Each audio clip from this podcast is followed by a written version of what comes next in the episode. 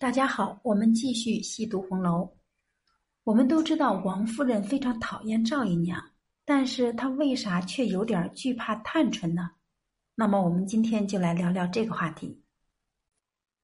王夫人是《红楼梦》里非常重要的一个人物。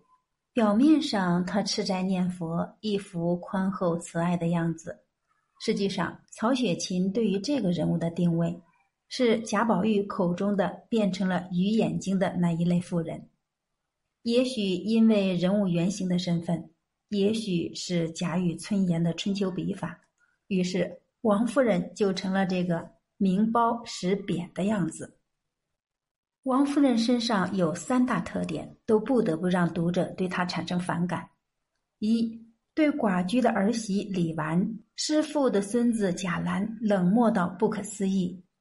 二对天真漂亮的女孩子厌恶的变态心理，三对儿子超强的控制欲，亲手毁掉了宝黛钗三个年轻人的幸福。贾宝玉的前途和婚事都令王夫人焦虑，但还有一对母女最能引发她的情绪，她们就是贾政的妾室赵姨娘以及赵姨娘所生的女儿贾探春。赵姨娘是王夫人最讨厌的人，没有之一。王夫人原本的人生是很得意的，娘家有实力，自己产育了两男一女，数量上和婆婆贾母一样，在贾府众媳妇里，无论是数量还是质量都是最好的。可惜赵姨娘的出现，彻底打破了王夫人的幸福生活。赵姨娘不但很短的时间内产下了一儿一女。还彻底笼络住了贾政的心。从情感上说，贾政爱赵姨娘超过王夫人，而且很长情。按说，以王夫人的身份，不应该吃一个奴才的醋。可问题是，赵姨娘是个倒山不着梁、歇歇遮遮而又粗俗的女人，败给这样的一个女人，平心而论，让心气高的王夫人情何以堪？读者有着上帝的视角看得明白，可王夫人不具备这样的认识。她除了在内心不断累积对赵姨娘的厌恶，附加的是她渐渐丢失了原本性情的样子。王夫人和婆婆贾母因为宝玉的婚配问题有着巨大的分歧，她从未让过步，和贾母明争暗斗，心照不宣。虽说夫为妻纲，但对于贾政。王夫人产育的功劳和强大娘家给她的底气，她也没有真正的妥协过。对婆婆、对丈夫，她不过是以礼行事，并不怕他们。能让王夫人真正忌惮的只有一个人，就是三小姐探春。关于探春和王夫人的关系，泛泛读红楼者有一个感觉，就是探春刻意的和王夫人亲近，颇有一点跪舔的意思。而王夫人呢，是拿探春当亲生女儿来疼爱的，不是连赵姨娘都吃醋，动不动就提醒探春自己才是她的亲娘。探春的确对自己庶出的身份格外敏感，是她闺房生活中的第一耿耿于怀之事，这一点不必回避。但这并不影响探春有着政治家的情怀和责任担当意识。探春在考虑问题的细致上不比薛宝钗，在才情上不比林黛玉，但是她最大的优势就是凡事从大局出发，从高处着眼，立足当下，谋虑深远。所以我一直对于探春的品读和定位是她具有政治家的情怀。王熙凤对探春的认知最为到位，评价探春说：“她虽是姑娘家，却事事明白。”不过是言语谨慎，他又比我知书识字更厉害一层了。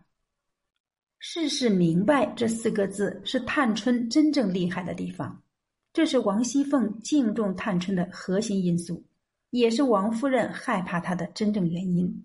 她心里有着自己的小九九，当然最怕的就是明白人。王夫人真的疼爱探春吗？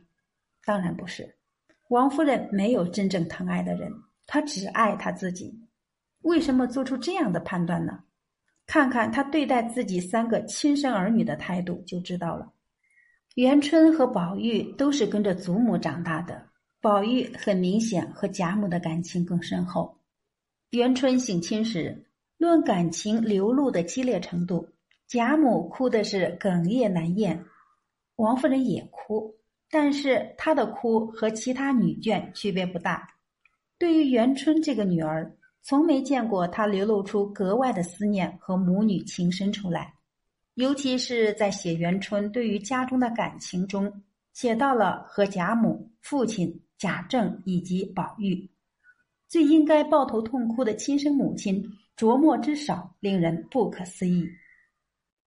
大儿子贾珠就不说了，长子去世，一般人会对儿子留下的血脉视为心肝肉，这是再正常不过的人之常情。可是看看王夫人对孙子贾兰，别说疼爱了，冷漠到让人心寒。还有贾宝玉。王夫人对于仅剩的这个儿子是疼爱的，可是她的疼爱一切都是为了她自己的后半生，她所有的关切点都关乎她自己的利益，就连邢夫人都曾搂着宝玉在炕上摩挲他，贾母就更不用说了。可是我们从头至尾很少看到王夫人对儿子母性的真情展示，对亲生儿女尚且如此。你能指望他对隔着肚子的探春疼爱有加，就太幼稚了。王夫人的确格外的看重探春，那是因为探春不怒自威的性格，尤其是她的事事明白。王夫人虽然蠢，但是她也明白谁是不能惹的人。她掩不住对赵姨娘和贾环的厌恶，已经算是过分了。探春最大的本事是能得到府里上下人人的敬重。王夫人是识相的，连平儿都说过：“三姑娘要说真动了气，撒个娇，太太也得让一两分。”王夫人是母亲，平儿偏拿她做比喻，让一两分，这可不是母亲对于女儿的态度，而是对于对手的怯懦。平儿这句话已经把这个关系讲透了。那么，探春为什么表面上刻意的去亲近王夫人呢？原因只有两个，一个是探春骨子里的等级意识，再一个就是她凡事从大局看问题的出发点。王夫人和赵姨娘的矛盾是无法真正调和的，但二者相争，赵姨娘可是占不到一点便宜。况且。探春最反感的就是家族内斗，她和嫡母搞好关系，无论对谁都是百利而无一害，这是这个姑娘最令人敬重的胸怀。好，我们今天就读到这里，下次再会。